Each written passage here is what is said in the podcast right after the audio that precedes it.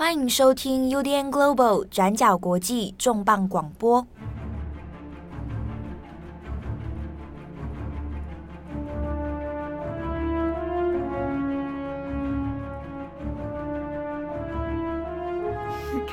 你先唱，一二三，噔噔噔噔噔噔噔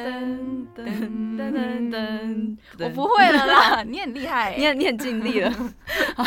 Hello，大家好，欢迎收听 UDN Global 转角国际重磅广播，我是编辑佳琪，我是转角国际的前编辑八号。今天强迫八号来跟我一起唱歌，没有强迫啦，感谢佳琪的邀请。对，我们今天的这个主题呢，虽然我觉得大家听了刚前面那段也听不懂我们在唱什么，对，因为我稍微有点五音不全，而且我忘记后面的旋律是什么。好啦，总之呢，这一集的主题是我们两个人私心很喜欢的，是关于二零二一年的时候呢，刚好是这个《哈利波特》系列的二十周年。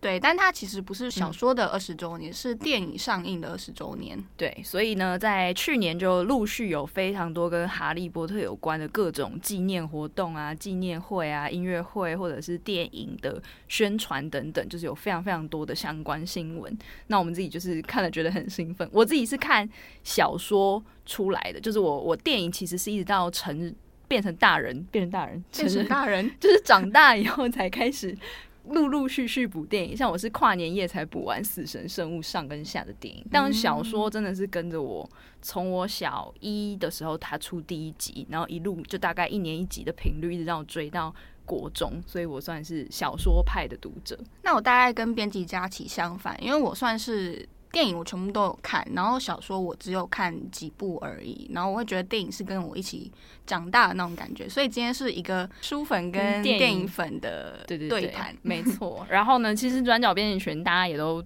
应该都算是这个世代的人了，所以大家其实多少都有看过小说、看过电影这样子。我有跟其他的同事就讨论了这个。内容我就觉得哇，J.K. 罗琳他其实在铺陈这一整个系列小说的时候，他真的花了非常非常多的心思，而且很多细节是你小时候看这个书你不会想到，但你长大以后想，你就觉得哇，天啊，他竟然用心到这个程度，然后居然有这么多很有趣的构想，这样就我觉得到长大以后再回去重看，还是有给我自己带来蛮多启发的。但其实从二零二一年到现在，除了在回味或是怀旧《哈利波特》二十周年之外，其实场外还有一件事一直在延烧。对，其实就是从二零一九就几年前开始啦，就罗琳就一直有相关的他，因为他在推特上的一些针对跨性别族群的发言，而引起蛮多在西方世界的所谓的就是言上的争议。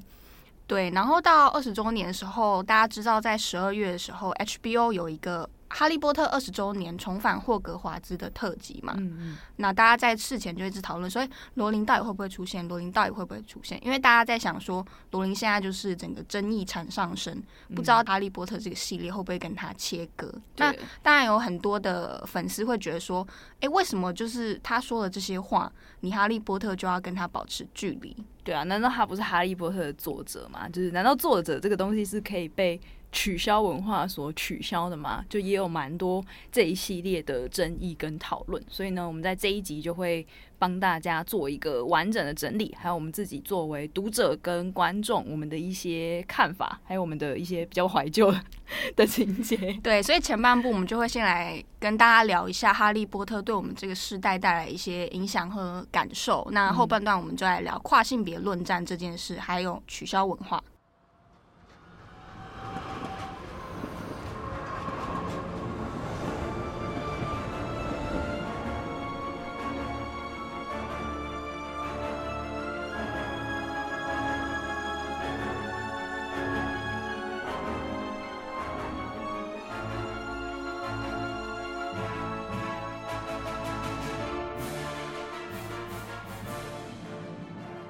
那也是因为刚好在一月一号的时候，HBO Max 它就上映了那个重返霍格华兹纪录片嘛。那我自己是还没有看这个纪录片，不过我找了蛮多相关的媒体评论。那基本上呢，很多的定调都是觉得有点可惜，或者是有一点点略带负面的一个评价。不过因为我还没看，所以我我不清楚。八号看，等下请他来分享。那在那些影评里面，就比较像是《泰晤士报》，他就表示说呢，这个因为这个纪录片目前已经知道的事情就是罗琳。本身是他没有回来的嘛？对，基本上应该说这个纪录片，哎，它可以说是纪录片，我觉得它比较像特辑。特辑，对对。那这个 reunion 的特辑全长片长是大概一个半小时左右。嗯，那我算了一下，它出现的秒数其实不超过二十秒，就以比例来说，真的是蛮低的。然后再来是它其实不是使用新的呃访问的画面，它是二零一九年罗琳接受呃一些采访的相关画面，他把它剪进去用的。那他们有说，就是为什么没有找他吗？还是是罗琳不受访？还是是？其实罗琳的经纪公司有呃表示说，他们其实有收到邀请，但罗琳他自己觉得说，其实不需要再为了这件事重新受访。二零一九年的资料画面，他觉得在这个特辑来说已经够了。哦，所以其实他是有收到邀请的。对，他们的说法是说他有收到邀请，但罗琳觉得没有必要。哦，那他在纪录片里面用的那些画面是什么？就是他那个二十二十秒。呃，基本上就是罗琳在讲说，呃，当初哈利波特在选角的时候有困难呐、啊，一开始找不到哈利，谁最适合来当哈利，或者是亚伍德，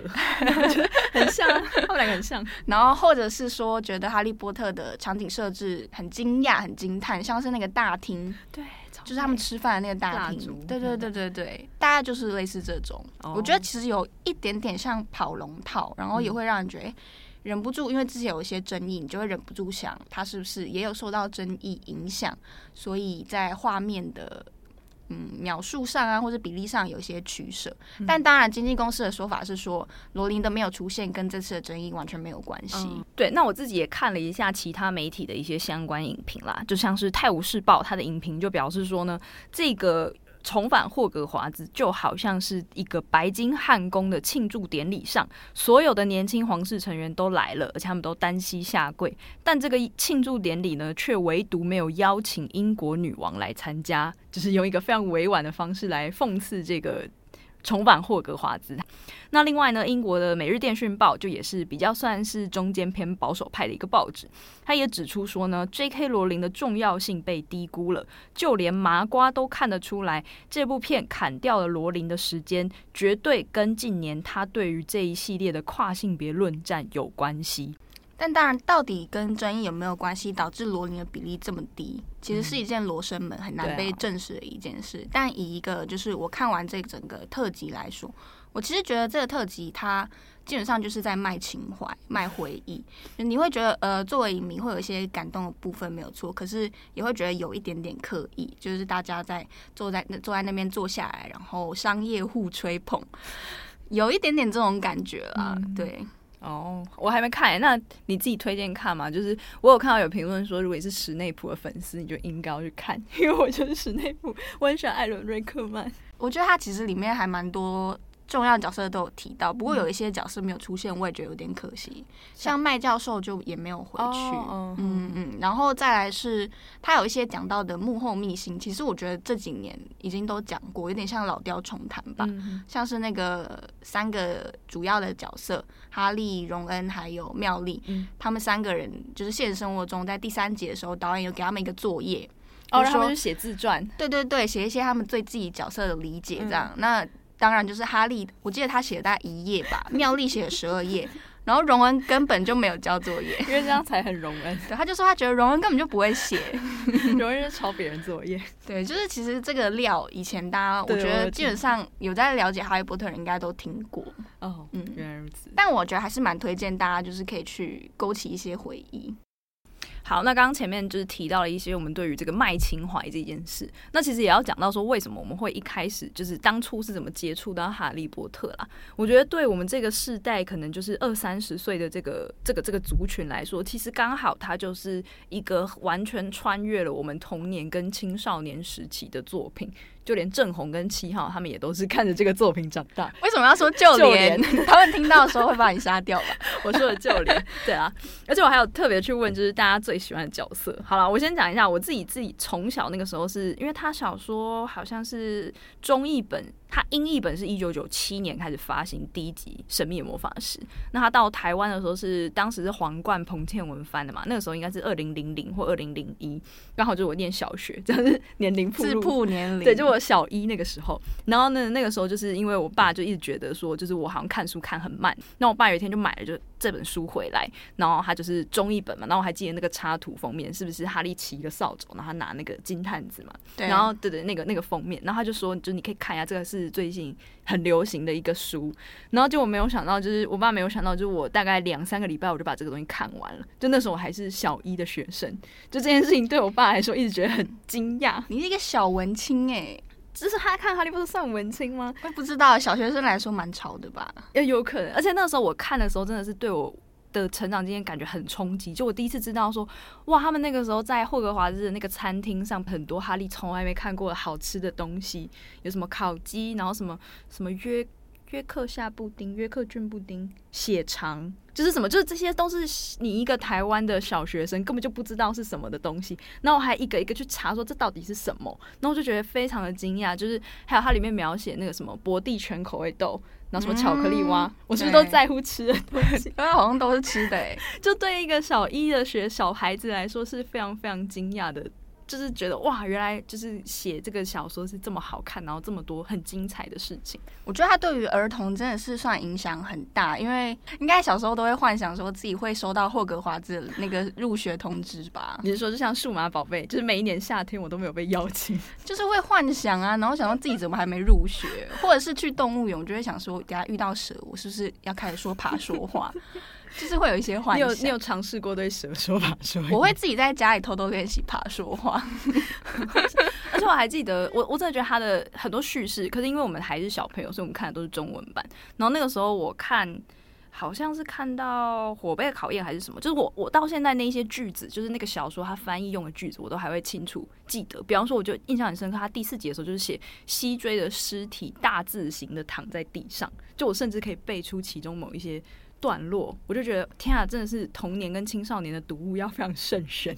就是你会一直一辈子都记在心里面。我觉得不只是对于我们来说，尤其因为我们年纪跟。呃，三个主角其实有点差不多，嗯，我们就是跟这个系列一起长大，也是跟三位主角一起长大。像在那个特辑里面，这一次出的《重返霍格华兹》，嗯，其实荣恩就是饰演荣恩的呃那个角色鲁伯特，他有说，他觉得他的人生就是被哈利波特大量占据，甚至连就是在衡量时间尺度的时候，有时候哈利波特变成一个标记。比方说，有人问说，哎，欸，你什么时候考驾照？他就会说，哦，那是我在拍什么什么哈利波特哪一集。的时候，我拿到驾照这样子，别人会听得懂吗？谁知道你什么时候？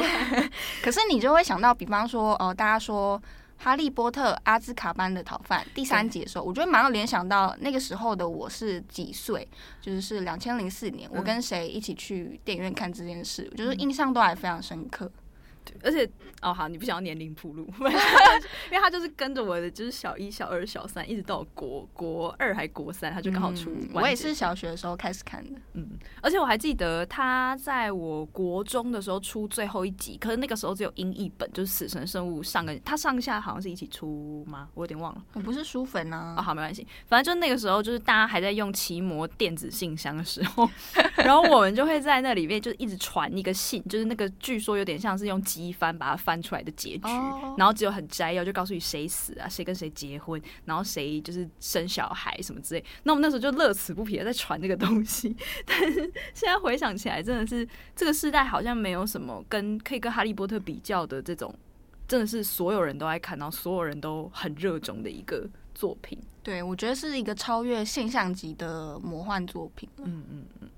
那哈利波特那么多角色，佳琪你自己最喜欢哪一个？其实刚刚就已经，刚刚就已经铺路，我就是史内普粉，你就是史粉，是不是？对，而且我很喜欢艾伦瑞克曼，所以在那个时候他过世的时候，我记得我好像蛮伤心。我那时候还为了他去看那个《Little Chaos》，那个中文翻成叫《美人情缘》啊，他在里面是演那个路易十四。然后另外我还有看那个《理性与感性》，就当年是他跟艾玛汤普森演对手戏，爱情戏，我觉得非常的神秘，但是很值得一看。而且史内普的，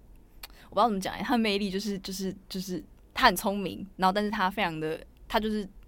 很喜欢莉莉，但是我又觉得这样的角色在现实生活中应该会让人有点害怕，就会有点像恐怖暗恋者。就是，但是他的角色应该是整个系列里面反差或是那个 twist 最大的一个角色，就是有点复仇悲剧英雄的那种感觉。有一点，但他说 always 的时候，应该大家都有感动吧？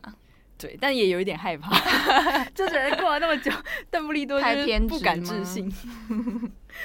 那。除此之外呢，我们还调查就是转角团队其他成员的所有人最喜欢的角色。我们请八号来帮我们揭秘一下。那我们稍微模仿一下他们。郑红呢，他说我我我直觉答案是天狼星，我好像特别喜欢这种复仇角色哎、欸，就是这种复仇概念啊，哈利波特里面一直有复仇概念，很奇妙。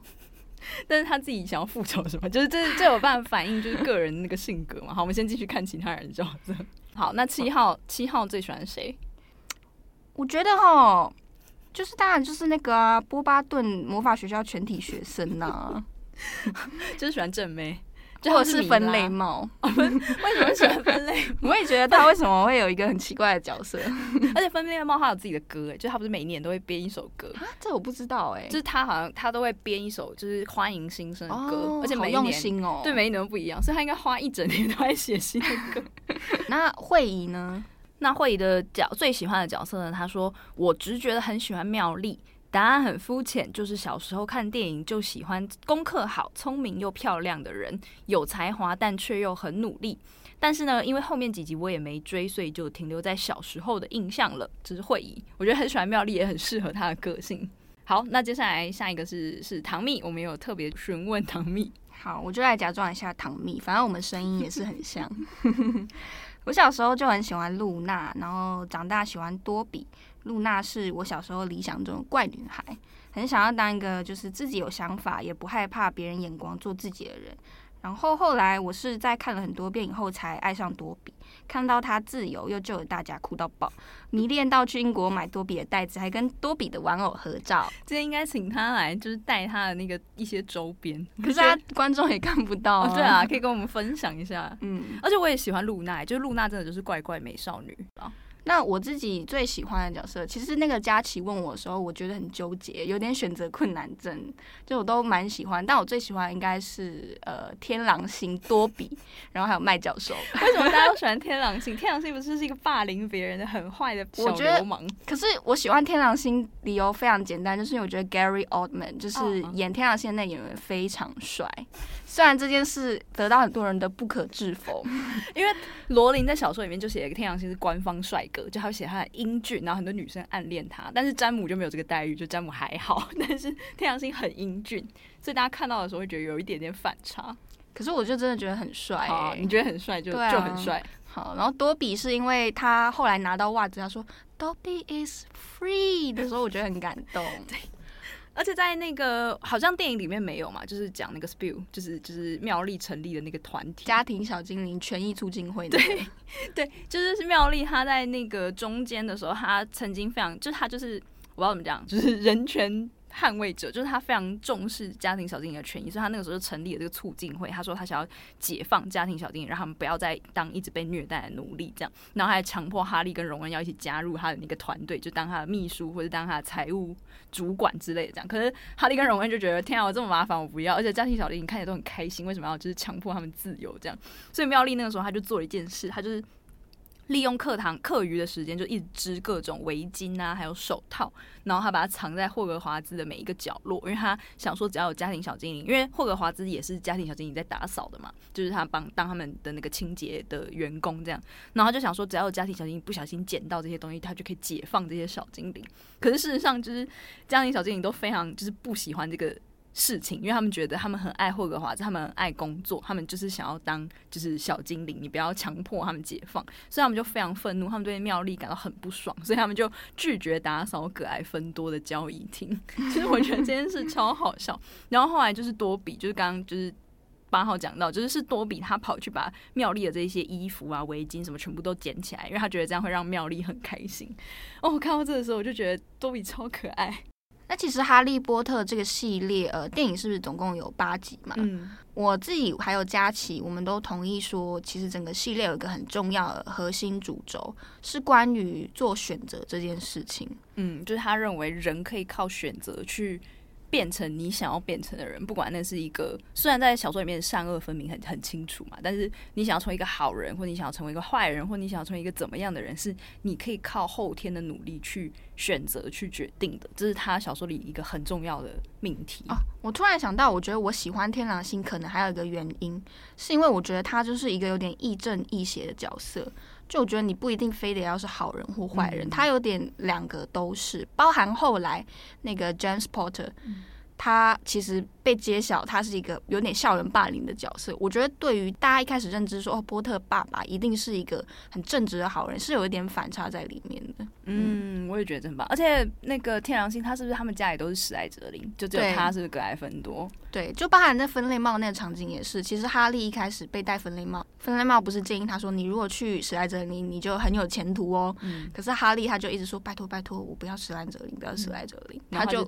对，他就进格莱芬多，对啊。然后整部故事里面其实有很多关于选择部分，不管是邓布利多或是天狼星，都很常说到，就是你怎么样选择会呃造就你成为你这个人。像小说里面最明显的对比，也是罗琳刻意要凸显啊，就是哈利波特跟汤姆瑞斗，就是后来的佛地魔，就是他故意描写说他们两个人其实出身是非常相似，但是又很相反的。就是像佛地魔，就是汤姆瑞斗嘛，他其实出生的时候他也是孤儿，因为他妈妈那个时候就是做爱情魔药欺骗他的麻瓜爸爸才生下他，所以也有一个分析是说汤姆瑞斗的出生是只有。魔法而没有爱，就是他的结合不是因为爱而结合，是因为很强的魔法。就是他妈妈用爱情魔药去骗他的爸爸生下他。那后来他爸爸妈妈都死嘛，他爸爸好像后来被他被他杀死，然后他妈妈是因为没有得到爸爸的爱，然后就就绝望到就是生完他以后就死掉，把他留在孤儿院。这样就是汤姆瑞德他自己也是孤儿出身。那哈利他也是一个孤儿，可是他的孤儿方式跟汤姆瑞德有点不一样嘛，就他爸妈都是被伏地魔杀掉，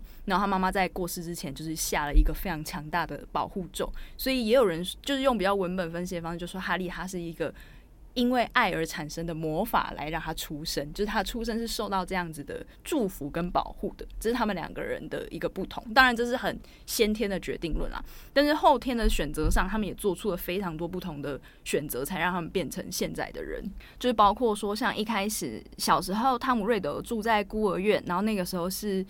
是邓布利多去孤儿院找他嘛，然后那个时候他就已经开始很常恶作剧，他会欺负同学啊，或者是藏一些小动物，或者杀死小动物等等。就那个时候他会有一些不是很好的这个这个行为。然后那时候邓布利多就跟他说：“你要进来霍尔华兹，你就必须要学习怎么样跟别人相处，你必须要学习就是善良的一些一些做法。”这样。然后那个时候他虽然是相信了。就是他虽然是承诺了这件事，可他还是一直不断的在学习黑魔法。那包括说他后来也跑回去杀死他自己的亲生父亲的一家人，然后他也决定要去杀害，就是预言中提到的那个婴儿嘛，在七月底出生，然后什么什么这样子，然后他就按照预言去杀死了哈利，而不是杀奈威。就是这一切的选择都导致佛地魔最后变成。佛地魔也包括说他把名字重新拼成那个佛地魔嘛，对啊，就是这一切的选择让他变成后来的那个人。那像哈利他也是，就是其实他一开始我们刚刚有提前面有提到，他在霍格华兹的那个火车上，不是他先认识荣恩，然后那时候那个马粪就走过来，拽哥就走过来就说：“你不要跟他们混，你应该跟我们混，就是你这样会以后过得比较好什么之类。”然后哈利就断然拒绝，就导致他们友情就是再也没有办法就是变成朋友这样。然后还有后来刚刚八号讲，他在分类仪式上就说他不要。分到史莱哲林等等，就是还有一系列的选择，就让他们两个人变成完全不同的人。就我觉得这是罗琳很厉害的点，但他中间又会一直穿插他们其实有非常多相似的地方了。因为其实就剧透来说，哈利其实就是佛地魔的另一个，他们就是很像双生。对对对。嗯。还有另一个我很喜欢哈利波特世界的事情是，我很喜欢罗琳描绘魔法的方式，还有一些奇怪的生物，他们会反映出我们的。欲望跟我们的恐惧，就是他都用魔法来呈现，而且好像在魔法世界里面，你的这些恐惧啊、你的欲望啊、你想要的事情、你害怕的事情、你想要做什么，就是这些东西好像都是在魔法面前你没有办法隐瞒的。最明显的东西就是那个幻形怪，就是陆平不是教他们对抗幻形怪，嗯、然后幻形怪就会在全班面前变出你最害怕的东西。这真的很赤裸哎、欸。对啊，如果是我的话，我就会觉得哇天啊！看到老师，就是我可能会跟妙丽比较像，就是妙丽不是看到麦教授说你考试都考零分，然后妙丽就崩溃。我就觉得我可能会看到类似的东西。我觉得那个赤裸的部分是你自己看到就算了，可是大家都看到了你的恐惧是什么，就很丢脸。如果你，有没有看到什么？啊，我真的不知道。我现在跟你讲，不就你现在是唤醒怪吗？不是，听众唤醒怪。好啦，对啊。然后像那个荣恩，就是因为他很怕蜘蛛嘛，他就看到蜘蛛，然后他就说你要破解唤醒怪的方式，就是你要在心里想象它变得很好笑。嗯。我觉得那其实也有一点。是一个很好的在现实生活中你也可以应用的方式，就你你有时候把恐惧太夸大了，就你只要很诚心的面对它，或者你觉得说这件事情没有想象中的那么可怕，实际上它真的不会那么伤害你。对，像荣恩他不是把蜘蛛变成没有脚，就是变一颗球，让它滚来滚去，或者是那个穿溜冰鞋的蜘蛛。哦，对对对。然后奈威他很害怕史内普，然后他就把史内普穿上他奶奶的那个洋装，就变得很好笑。嗯、还有另一个是那个爱情灵药，我也觉得真的是。真的很没有隐私，就是你不是会闻到你喜欢的东西的味道，像妙丽就闻到牛皮纸，然后哈利是闻到那个飞天扫帚的木头味，然后还有他还闻到一个在荣恩家里闻到过的花香味，但你就知道那是金妮的那个头发的味道，嗯、就是我就觉得天啊，这很隐私，你没有办法隐藏你的内心，因为气味这种东西就是很原始。对啊，就就我很喜欢罗琳的这种描写，就是你你的。你是一个怎么样的人？跟你喜欢什么？你讨厌什么？你害怕什么？都是在魔法面前无所遁形。对，就是在这个世界的人应该要很真诚的活下去，或者是你很早就会知道自己是什么样的人啦。这这是我很喜欢这个小说的其中一个部分。还有护法也是啊，妙丽的护法是一个水獭，然后荣恩的护法是一个猎犬。然后那个猎犬是专门猎水獭的猎犬，你知道这件事吗？我不知道这件事、欸，哎，这是谁说的？是罗琳，这是罗琳的设定，哦、就是很很好笑。但我就觉得，天啊，你梗都埋得很深，真的很有很像彩蛋呢、欸。对，就它里面有非常非常多这种彩蛋。我自己的话，很喜欢《哈利波特》世界一个呃不现实的设定是催狂魔。嗯，那因为其实罗琳她以前在接受《泰晤士报》采访的时候，她有说。催狂魔这个设定的灵感是在他成名之前，他其实有罹患过忧郁症。那他自己觉得忧郁症的感觉有点像是自己再也没有办法重新快乐起来，那种绝望其实是一种垂死的感觉，跟悲伤是很不一样的。然后，呃，催狂魔它的功能设定是，它会把你所有的快乐吸走，让你就是剩下一个没有灵魂的空壳嘛。然后，呃，我很喜欢阿兹卡班的逃犯那一集，有一个场景我就是印象非常深刻，就是哈利还有妙丽他们不是靠着那个时光器回到过去的一段时间，嗯、然后他在湖边看到自己还有天狼星。好像快要死掉，就是催狂魔去攻击他们。但当时啊，一开始哈利一直以为来救自己的人就是使出那个护法现身 Expecto Patronum 的那个，他以为是他爸爸来救了他，所以他就一直在旁边等，跟妙丽说：“你再等一下，你再等一下，我爸等下就会出来在湖边会救我。”可是他一直没有等到，结果他自己就最后站了出来，然后使出那个积极护法现身，所以他其实最后。救了他们，救了他自己，就是免于催狂魔的摧残，其实是他自己。我会觉得说，这个隐喻如果把它当成是对忧郁症一种想象的话，有点像是未来的你其实救了你自己。我觉得还蛮有意思的。哦，感人哦。对啊，我那时候只有想的，对，我没有想到就是后面他跟疾病的这个连接。但你刚刚那样讲，我就觉得，嗯、哦，天啊，突然想到那一段，因为他一直以为那个是鹿是他爸爸嘛，就是雄鹿。对嗯，而且像这种疾病的隐喻，我记得好像。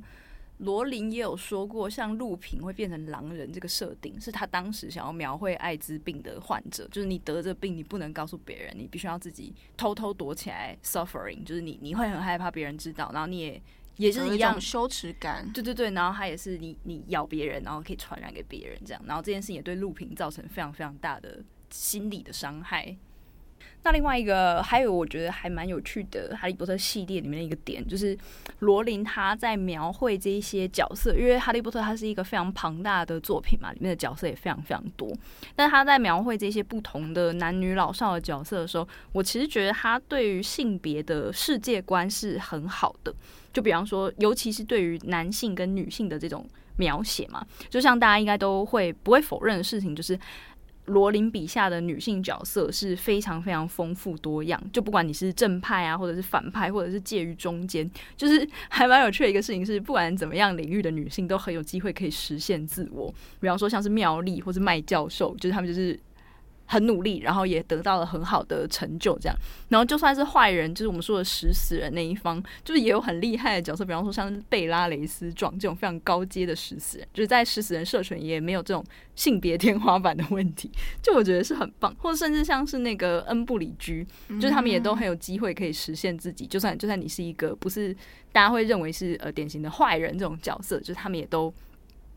不吝于表现自己很有野心或很有事业心这样子，然后我也很喜欢，尤其像恩布里居，他不是把自己弄得很粉红，然后还喜欢什么猫咪啊、蝴蝶结啊什么之类的，我就觉得很可爱。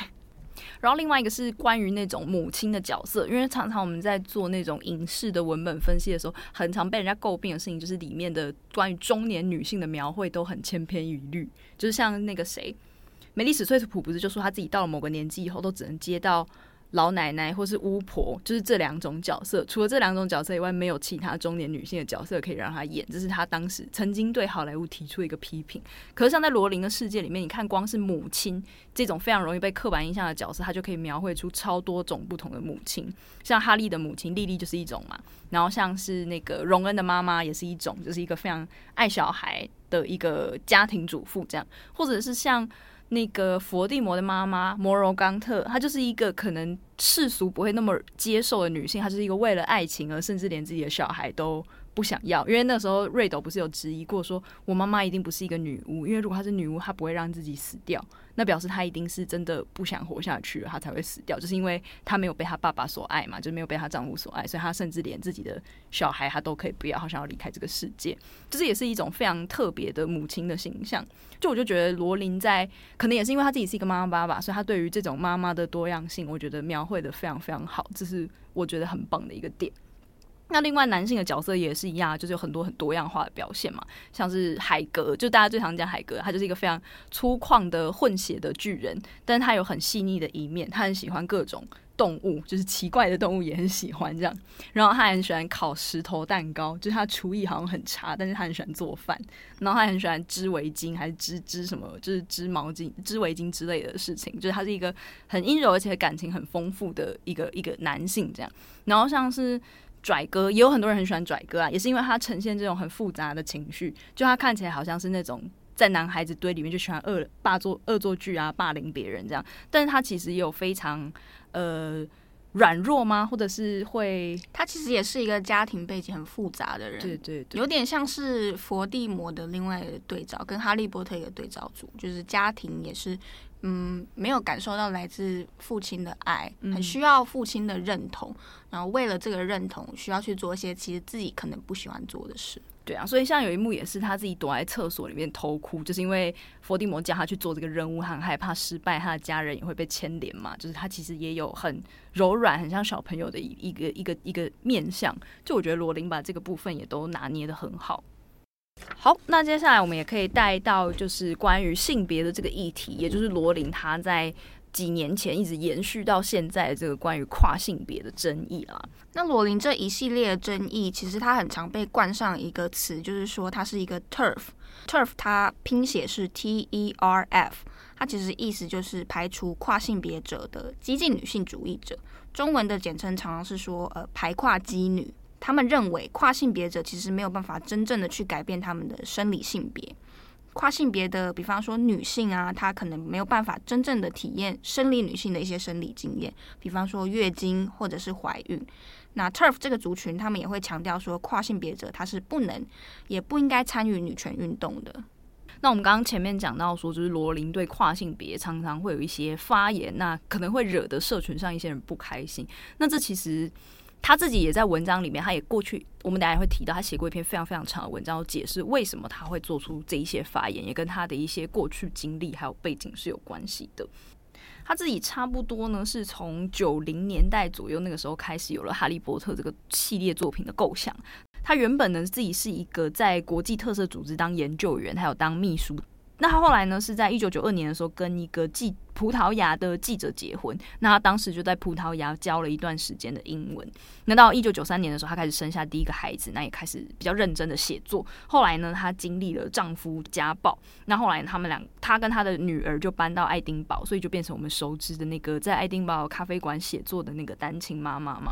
那后来到了一九九五年的时候，他就完成了那个《神秘魔法使》的原稿。然后后来就是经过了被一些出版社拒绝啊，然后最后书顺利出版。所以呢，他在后来的访谈就有提到说，他之所以会非常非常在意男性跟女性的这些界限，或者是对于女性的空间被入侵感到很恐惧，这些原因呢，也是因为他自己就是一个家庭暴力还有性暴力的幸存者。所以在看这些讨论的时候，可能也不能忘记他有这样子的一个背景，而且确实影响到了他对这些议题的立场。好，那我们就来说一下他的这些一系列的跨性别争议好了。关于罗琳的跨性别争议，最早其实可以回溯到二零一九年十二月的时候，当时的事件爆发是一个叫做玛雅事件，那就是英国有个税务专家，他叫做 Maya Forstater，那他在 Twitter 上面会转发一些关于跨性别者的图文，那里面可能是一些负评，或者是他个人会有一些关于跨性别者的批评，比方他认为跨性别者不可以参加女性运动赛事啊，就觉得这些人不应该要被视为女性。那这些言论其实在他自己的公司里面，有时候会造成同事觉得不舒服，或是觉得不够尊重跨性别者。后来他的公司呃没有跟他续约，导致他失业。玛雅当时就认为说，是不是自己的这些关于跨性别者的言论导致他被失业？所以他一气之下就告上了法院。那后来败诉了，就引发争议。结果后来 J.K. 罗琳他就在 Twitter 上面直接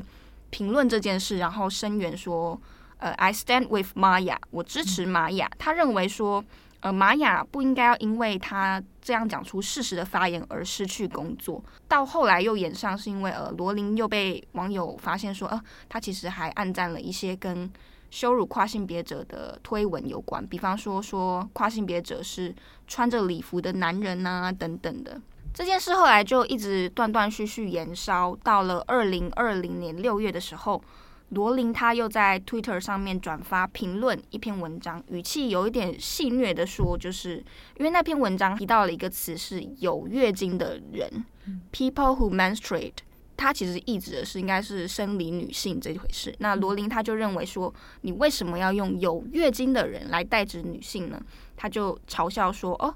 有月经的人，我很确定原本是有一个词来形容这个族群的，就说，诶，谁来帮我想想是。女人、女人还是女人，就是非常戏谑的方式去评论这件事，结果后来就整个大爆发在社群网络上，引发非常多的争议。那后来就是这件事情就大爆炸嘛，就尤其是在二零二零年六月那个时候，就有非常非常多的人就是反弹他，也包括说像是丹尼尔啊、艾玛华森等等。但重点呢是他在六月十号的时候，他写一篇超级长的文章，大概有三四千字吧，他在他自己的官方网站放了。这一篇文章叫做《Reasons for Speaking Out on Sex and Gender Issues》，就是他要解释说自己为什么要跳出来讲说跨性别的人他不认为他们是女人这件事情。那他前半部呢就都在背景交代，就一样是讲到那个 Maya Forstater 的那个事件，就是还有所谓的就是 like crime，就是我 like 了别人，结果你们却说我 like，就是这件事情是有什么？就是就是就表示我认同这个言论，但他的说法是他当时只是在收集一些资料，那因为他是长辈，有点搞不清楚推特怎么使用，所以就都按了 like，结果大家就以为我是认同这些说法，这有一点矫枉过正啊等等，这样就他都在讲这些，就是就是前半部只是在讲这些事件啊，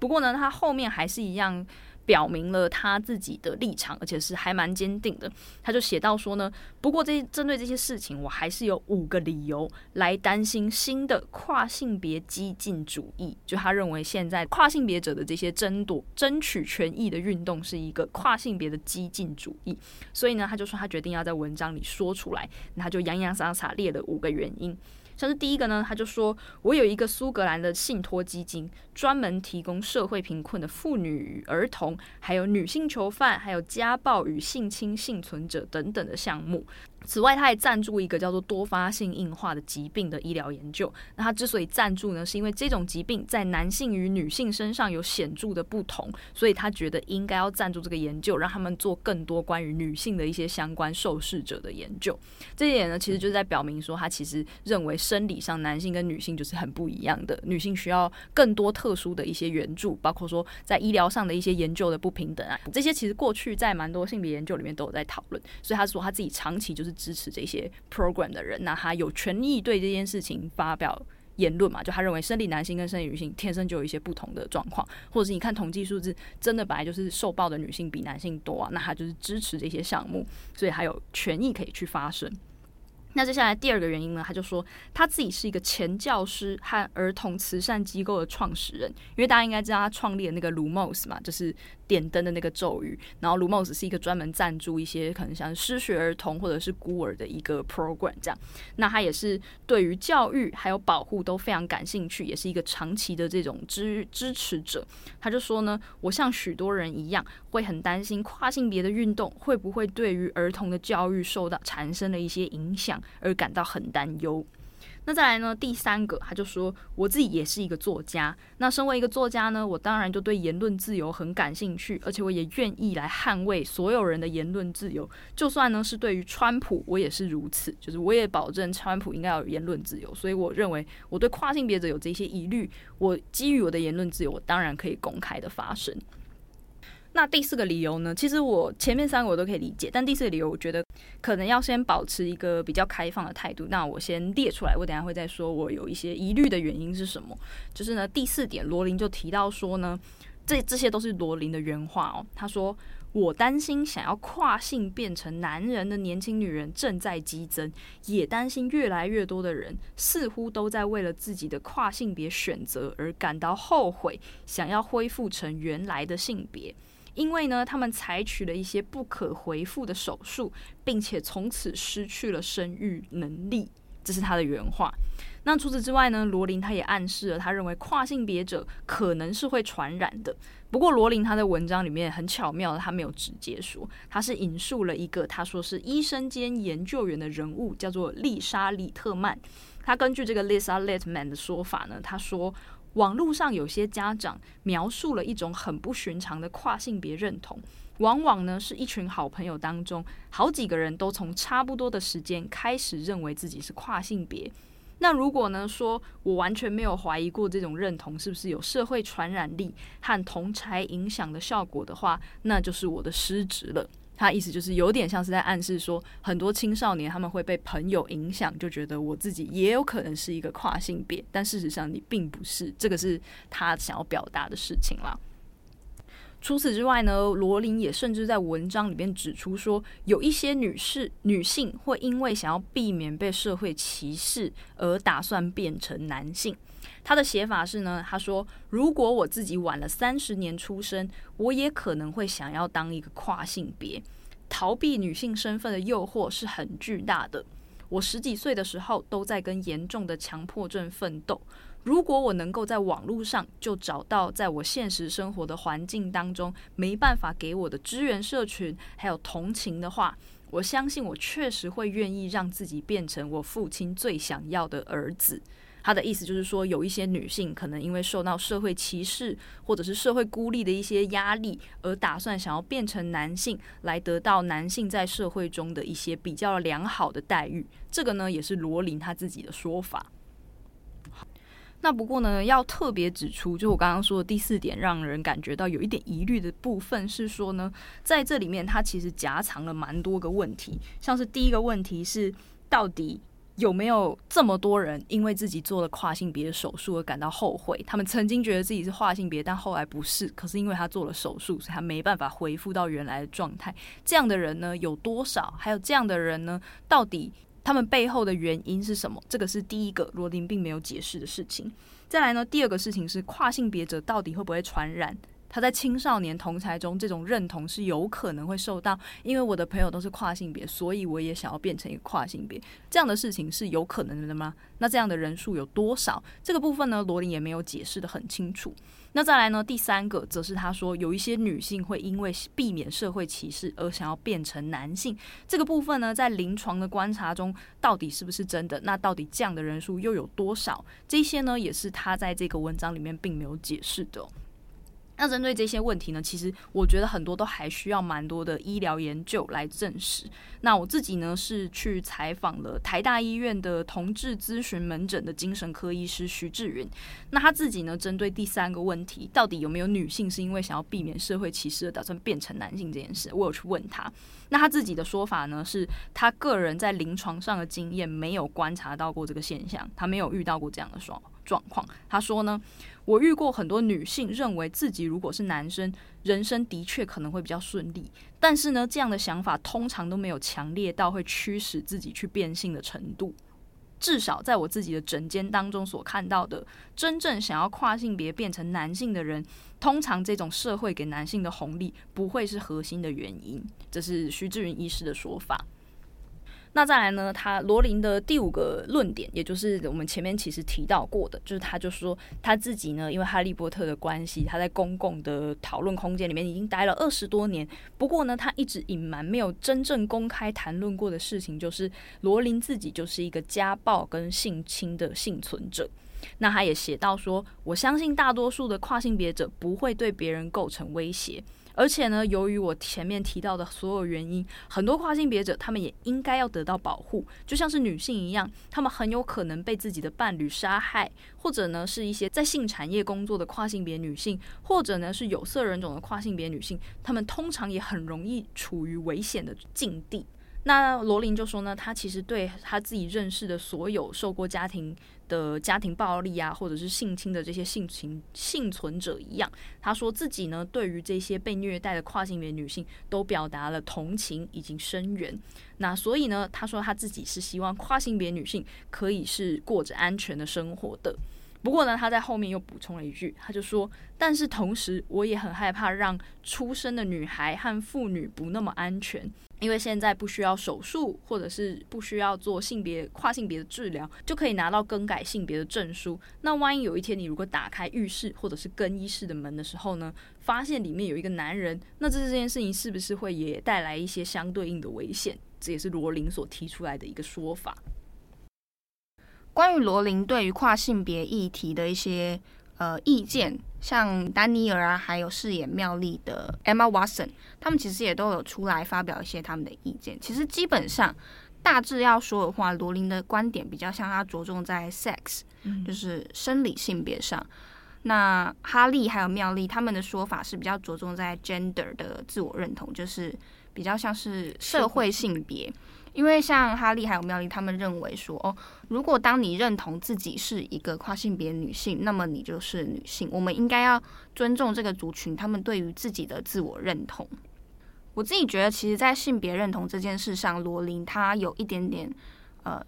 二元的坚持吧，就是他很明显的会把男性跟女性划分在一个明显的对立面上，而且这个秩序，它如果影响到我们生活现实的运作的话，它其实反映的是有一点点焦虑，然后呃觉得被挑战的。可是其实跨性别这件事，它本身就是一个很复杂，然后绝对不是单纯二元的一个概念。包含说跨这件事，它本身就是一个动态的事。虽然说这个挑战了很多我们现在习惯的一些秩序，像是身份证上的男和女、女厕、男厕，或者是体育赛事的男生女生这样。可是我觉得，其实这些概念是不是真的不可以被挑战、被松动的？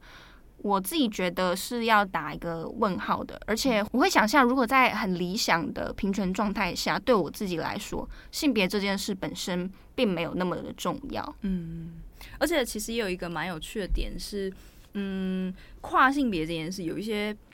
在一般人的想象里面，可能会觉得说跨就是明显可以一刀切的的事情，所以我们才会说很多像这些争议，大家就会讲说，好，我那那我只开放。以数的跨性别者，就是以数的人，我会相信你是女人，或者是以以数的人，我会相信你是男人。就是已经做过手术，哦，已经做手术。比方说，我男变成女，那我已经切除了我的生殖器，这样子。嗯。可是其实性别这个东西，它真的就像八号刚刚说，它是一个流动的过程。就是像我自己认识有一些跨性别者，以男跨女来说好了，他们除了做过这个精神科的鉴定之外，他们也必须要做那个性别置换手术嘛，就是切除性器官手术。那有一些人也会开始学化妆，学穿衣服。甚至有一些人，我知道一些人他们会去动脸部的那个手术，比方说，因为男生的颧骨可能比较线条比较明显，他们会去把它削得比较圆润，或者呢是他们会去做声音的手术，就是让你的声带发声会比较音，声音比较高，比较像女生一点。那也会去学化妆、学穿衣服、学怎么讲话，就是这一些东西。其实层层叠叠加起来，都是他们正在变成女性的一个过程，不是说，哎，我切完以后，我今天就立刻变成女性。变成女性好像变成是一种永无止境、你不断在做的事情。就即使我们是生理女性，我们也是一直在这个光谱里面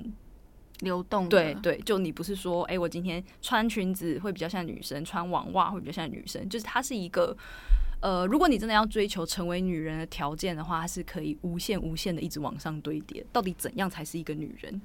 对，这其实是一个大哉问。我觉得什么是女性呢？我昨天在跟一个朋友聊天的时候，他其实说到了一个观点，我觉得也很值得思考。他就是说，呃，我们在淡化生物性别的时候，变成用社会性别去界定男女的时候，其实它还有可能衍生一个情况是，会不会让所谓的女性气质、阴柔气质这些特征变成一个框架？嗯，比如说我就是穿裙子。或者是我要打扮的长发，我要化妆，我要像刚刚说颧骨要比较小，等等，就是会有这些外形上或是气质上的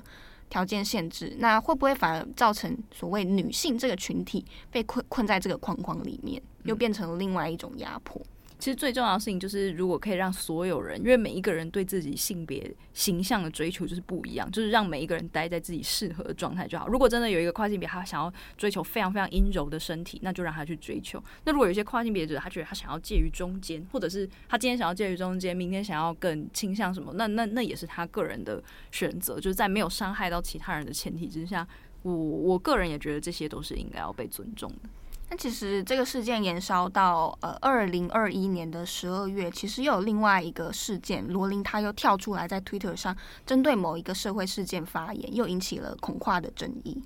总之呢，就是他现在十一月二十二号的时候，他发了一个推特，他就表示说呢，他长期都受到跨性别族群的运动者给他各种死亡威胁，甚至呢，还有一些比较激进的 LGBT group，就是会对曝光他罗琳自己私人的住处地址，就等于是一个在威胁他的做法。那罗琳就写说呢，我现在已经收到了太多的死亡威胁。多到我可以用这些威胁来装饰我的房子，就可以理解说他其实也受到了蛮多的这些来自于 LGBT group 或者是跨性别族群的一些压力，跟甚至是比较恶意的攻击，这是他的说法。那另外呢，刚刚八号提到的那个事件，则是在十二月十三号的时候呢，苏格兰警方他们当时正在研拟新的方案，就是说有没有可能未来他们要按照犯罪者的性别认同来登记他本人的性别，意思就是说我犯罪了，但是我是一个生理男性，可是我的性别认同是我是一个女性，那我们就把它登记成是一个女性的犯罪者，这样子，这是苏格兰警方他们正在研拟的一个方案。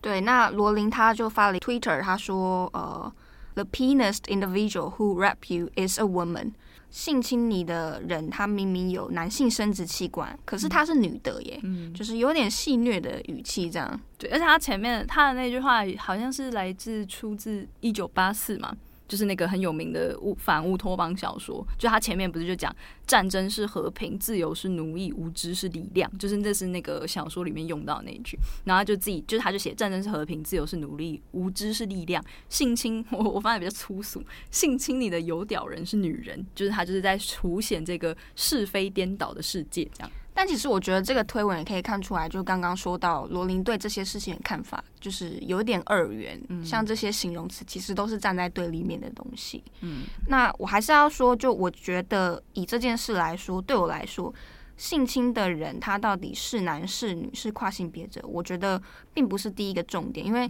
男人有可能性侵男人，也可能性侵女人；女人可能性侵男人，也可能性侵女人。就是重点是性侵这件事带来的伤害，还有这个犯罪行为。我反倒觉得你到底是什么性别，不应该是这个事件的第一重点。所以我会觉得罗琳在呃对这件事发表看法的时候，多多少少有一点怎么说，可能会带入他自己对男性的比较恐惧，或者有点情绪性吧。但我我可以理解啦，就是如果他就是他他确实是一个受暴者，那他这些经验对他后来的一些立场。确实有影响，这个我也可以理解。那这件事情，也就是让整个战争就到了现在，变成好像是生理女性跟跨性别者之间的二二，你只能二选一啦，就是零和游戏，你只能不是你你死我活，就好像你一定要站边选边站，对，不然你就是另一方的叛徒，这样就变成一个有一点撕裂的状况。那另外还有一个蛮有趣的事情啊，就是很多媒体都在吵的，就是到底罗琳有没有因为他这一系列的事情而被取消？我自己觉得很矛盾的事情，我们真的有办法开除一个作品的作者吗？我不知道，我我好奇，演员你可以开除，就像那个强尼戴普，他就是因为那些争议而他被换角。当然，你可以去评价说这个换角是不是有道理的。但是作者这个角色这么特殊，他有办法被换掉或被取消吗？其实我觉得整件事还蛮。怎么说，也有一点点戏虐吧，因为在小说里面，伏地魔不是被说是那个不能被说的人，对。结果罗琳现在好像有有点变成 she who must not be named，对，有一点对，稍微有一点有点莫名其妙，也不能说莫名其妙，稍微有点讽刺。但我自己觉得，其实你现阶段很难很肯定的说，这些商业公司、这些制片公司、甲方，他们真的就是要跟罗琳做切割。但我觉得从呃。二十周年特辑来看，我会觉得其实是有要在保持距离，或至少想要淡化跟罗琳之间的连接。当然，这方面很明显一定是出于商业跟公关的考量。那你可以解释成说，他可能是不想沾锅，我们就不要来碰这块这么麻烦的事。那你也可以解读成，它是一种呃默默在表态说，哦，罗琳那些关于跨性别的说法，我们是不认同的，所以我们跟他保持一点距离。可是我觉得，其实因为《哈利波特》的作者是罗琳这一件事，它本身是一个没有办法被改变或是取消的事，不像说像刚刚佳琪说到强尼戴普的争议，导致他后来有一些被换角啊等等的，那演员或者是。其他的角色他可能会被替换，可是作者这个身份你是不可能把他就是让他消失的。而且那个怪产系列也还是他编剧嘛，我印象中编剧确实也还是罗琳本人。对对对，怪兽与他们的产地编剧的确是罗琳。那这边也可以稍微补充，就是呃有一个说法是说二十周年特辑。罗琳她的比例那么低，其实也不是完全没有办法理解，因为《哈利波特》系列这八部电影，罗琳的参与程度其实是蛮低的，因为她不是编剧，她其实是一个原作的角色。哦。可是像怪兽那个系列，她就是是原作之外，她其实也担任了编剧。哦，对，所以才会有这样子的差异。就在这一系列的那个争议发生的时候，我有看到一个还蛮好笑的图，就是有人在讲那个这个剧情，因为你刚刚说罗琳现在有点像变成那个人嘛，就是不不能说出名黑魔王，嗯、就是有一个人也有也有一些网友会用一个梗图来嘲笑，就是现在遇到的事情，就他们用的是那个史内普在混血王子的背哦，你竟敢用我的咒语？对啊，他就是说那个你竟敢用我的咒语对付我，波特，就是有人说就是很像这样子的处境啊，就罗琳现在遇到了就是。对呀、就就是这样的状况。然后另外还有一个我觉得蛮蛮微妙的新闻，我我自己看到的时候觉得有点好笑，但又不难理解。就是在十二月二十号的时候，其实蛮多台湾媒体也有做啦，就是真实我们所谓的这个麻瓜世界，真实世界有一个也有一个魁地奇联盟。我看了他们比赛影片，就蛮蛮好笑。他们不是真的骑扫帚，他们是拿一个木棍。那除此之外，就是其他比赛规则都一样，就是有那个什么搜捕手要找金探子啊什么之类都一样。对，然后就真实世界有一群同好，他们真的办了那个魁地奇联盟，而且还有不同国家，英国啊。法国什么这样，这会有版权问题吗？呃、欸，这是一个很好的问题，但是他就是这魁地奇联盟，他们就是最近宣布说，他们之后要改名，不叫魁地奇。那其中一个原因，当然就是因为他们有说，他们觉得罗琳这一系列争议，让他们觉得应该要改名。这部分让我觉得有点。微妙，就是你在玩他发明的游戏，但你又说你不要用他的名字。那但是背后还有另外一个原因啦，就是因为刚刚你讲，就是魁地奇这个字其实是被华纳兄弟注册走，他们也有可能是想要规避这个就是授权或者是就是名名词名词的问题，所以他们就要改名。但这个系列呢，在相关媒体的报道的时候，大家都一定觉得说就，就就还蛮瞎的，就是 因为要你玩一个作者发明的游戏，但是你不能叫他的名字。对啊，就也被视为是一个切割罗琳的一个一个一个代表这样子。但我其实我自己觉得，其实关于取消文化，大家在讨论的时候，好像会有一点变成有点极端，好像你在取消的时候，你非得要一笔勾销某一个人。嗯，但那个程度就是你要做到多少，我觉得它是有一个弹性空间的。因为取消文化，它可能是用来表态或用来抵制，你希望借此达到。呃，让某一个有争议或是你不认同他言行的公众人物，他得到一些实质上的影响，甚至是惩罚。那可是以罗琳的例子来说，其实我自己觉得，嗯，这样子的取消应该不至于对他真正受到什么实质上的伤害，除了他的呃曝光度比较低之外，因为他应该还是版税照收啊。对啊，对，而且他的。当然他一定有受到精神伤害，就是他什么被威胁啊什么，嗯、对他本人一定有一些伤害。不过他本身的影响力还是很大的，比方说他推特追踪是一千四百万人嘛，算是一个非常非常大的网红。那他的一些文章啊，他的其他的新作品啊，也都是照样可以在各大媒体看出的。像最近那个《纽约时报》也才刊登了他的一些新的文章，这样子。但我要说，这种抵制或取消文化，我不认为就是，呃，他当然有时候可能有点被有些人觉得走魔走火入魔，嗯，可是我觉得他在一些议题发生上，他的确扮演蛮重要的舆论角色的。那我自己对这一个所谓的我们说取消文化的一个想法，我我个人的一个观察是，我觉得现在。不管是说你在好莱坞，或者在整个西方社会的这种取消文化，或者说因为政治正确导致某一些曾经有过道德瑕疵或者是言论上的瑕疵的人，他们可能必须被迫要离开他们原本的工作，或者是他们原本的这些作品可能会被其他人抵制等等。这个现象其实我觉得是一个代表过去的一些不正义的规则开始被动摇的一个现象。当然它是好的，因为它代表过去的一些没有办法被人。说或者没有办法被描述，尤其是像 Me Too 这种等级的这种事件，开始慢慢可以被大家所感知、被大家所分析，甚至是批评，这是一个很好的现象。但它同时也代表了一个是旧的秩序已经开始松动，但是新的秩序还没有起来的一个现象。就我们知道了某一些东西是我们不能够再接受、不能够再容忍的，但是我们要容忍什么，或是那个界限是什么？我们想要接受什么样的世界？感觉还这一两年的这些风潮都还在慢慢摸索当中，就有一个很新兴的议题啊，就是包括 Me Too 被抵制的那些男星，他们到底可不可以再复出？就这也是一个很多人有一直有 argue 的的的的事情。但我其实自己会觉得，其实世界上应该没有真正所谓感同身受这件事，我们很难真正完全同理别人，不管你是男性或女性或跨性别者啦。所以我觉得，我跟编辑佳琪在录这一集的时候，事实上我们也没有办法为跨性别族群做代言。我也会很好奇说，说说不定有跨性别的朋友正在听这一集，也许可以跟我们分享你自己的看法。这样，但我会觉得罗琳，因为刚刚佳琪说他是一个非常有影响力的公众人物，那他在说一些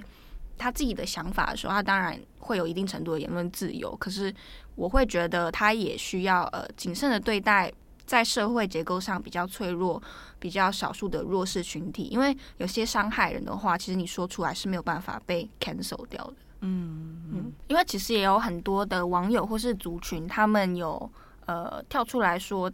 罗琳的这些关于恐跨的争议或是发言，对他们其实觉得很受伤，甚至觉得说自己对《哈利波特》这个系列作品有点回忆崩坏了。嗯、其实我觉得。在讨论作者跟作品的距离的时候，你要不要切割来看？你要距离多远来看？这件事也蛮值得讨论的。对啊，尤其是像现在《哈利波特》这个产品，它已经变成这么庞大，而且有这么有经济价值的一个东西，它可能出现在电影、小说，你刚刚说舞台剧，嗯，然后还有各式各样的周边，什么乐高啊，我自己很想买《哈利波特》的乐高。对，就这一这一类的东西，这变成这么庞大的东西的时候，你要怎么去？抵制，或者又像是罗琳他自己就是一个在活在在推特上这么这么活跃的人，他有一千四百万人追踪。那在这个时候，你还可以像过去可能我们会说，这个文本就是你你要不要买，你可以自己决定，或者是你你就是用市场决定来考量，就是反正反正喜欢他的人会买，不喜欢他的人会不买。这样子的消费伦理是还是适用的吗？还是是说可能可以有一个新的？思考是我们有没有办法把作者跟作品切开来看这件事情，已经像以前那样那么容易吗？还是是我我我不是很确定。嗯，我自己的想法是，关于作者跟作品要距离多远，我会觉得作者他的人生、他的人格跟他的一些人生经验，你一定是让这部作品诞生的其中一部分重要原因。读者可能会在作者的作品里面找他自己，去窥探他内心的思想。等等的，可是其实这些作品并没有办法完全去代言这个作者，因为我觉得你在创作的时候，其实想象力跟同理心是很重要的。你不一定它真的要有发生，你才有办法创造。像是哈利波特世界的魔法，或者其实真的有魔法，但只是我们这群麻瓜，我对我们这群麻瓜不知道。但我觉得在小说或是在就是虚构世界里面，你是可以让它发生的。像是死神的圣物那一集里面。有一个段落印象也很深刻，是哈利波特他在呃死亡，嗯、不知道可不可以说是死亡，嗯、死亡的状态下跟邓布利多在一个纯白的王十字车站里面有一段对话。嗯、那那个时候邓布利多就跟他哈利说：“哎、欸，发生在脑海里的为什么不能是真的呢？”嗯，其实我自己也蛮嗯觉得这个事情蛮值得思考的，因为我喜欢的一个作家 Philip Roth，嗯，他写过很多知名作品，像《反美阴谋》。是不是你做过的那个小说？对对对对对，其实他自己作品里面有蛮多自传式的角色跟经历，还有情节。很多读者、观众、媒体很喜欢揣测说，哎，他这个作品里面到底有多少有有对，有多少的真实的你自己？可是其实 Ruff 他自己对于这种揣测，他是有点不耐烦，因为他会觉得说，这些作品他的原话说。这些作品都是我，也都不是我。你过度的觉得这些是我的自传作品，其实是对我才华的一种侮辱。嗯，我觉得这是我可以理解的部分，是你要在小说里面去找对标，对照到现实世界里面的所谓标准答案。其实这件事本身会有一点无聊，嗯，也可能没有那么有必要了。对，而且不可否认的是，说这些东西他们确实。这样讲是不是很老套？就是我们原本讨论想讲那个作者已死的那个概念，嗯、就这个作品它确实曾经带给你一些东西，而且那个东西是，就是作者可能写的时候没有想到，或他可能根本就没有这个意思，但是他到你这里的时候，他就确实带给你了一些很好的意义。就是我想要，我们结尾了吗？可以啊，我们结尾的时候，我很想要引用一段，就是我那个时候在看这一系列论战的时候，丹尼尔雷格德克里夫他写了一段我觉得非常非常动人的话，我觉得很适合拿来当这个的结尾。就是很有趣的事情是呢，就是虽然当时在罗琳那些发言之后，丹尼尔他就是跳出来反对嘛，不过他。其实写的是非常完整的一篇文章啊，只是可能有一些媒体在报道的时候，只有取他们前面就是他反对罗琳的一些一些说法，但他后面其实有还蛮好的一个段落，然后他就是写到说，哈利波特确实带给非常多人非常重要的记忆。丹尼尔他就这样写说，对于所有现在觉得哈利波特的阅读体验好像受到影响的人，我深表歉意，但是我真心希望你不要完全失去这些故事曾经带给你的重要价值。如果哈利波特曾经告诉你，爱是宇宙中最强大的力量；如果哈利波特曾经教你，力量在于接纳多样性，那某一些追求纯种的教条观念会导致对弱势族群的压迫；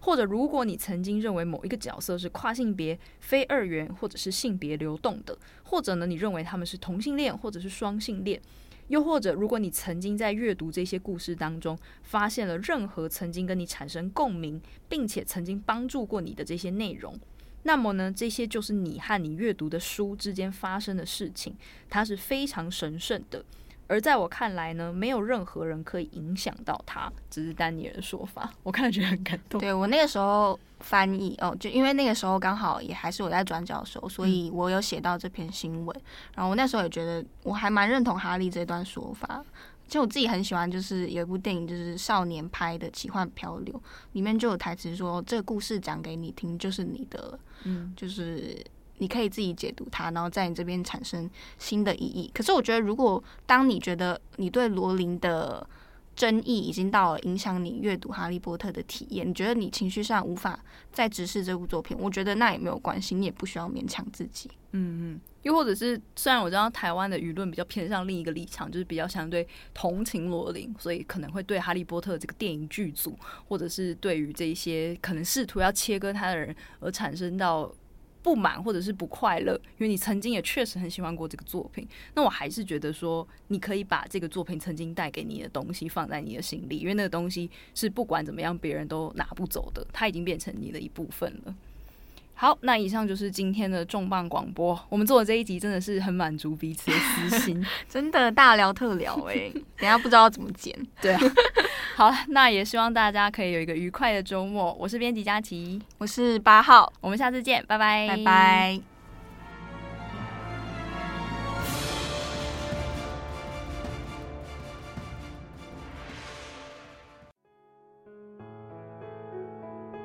感谢你的收听。如果想知道更多资讯，请上网搜寻 UDN Global 转角国际。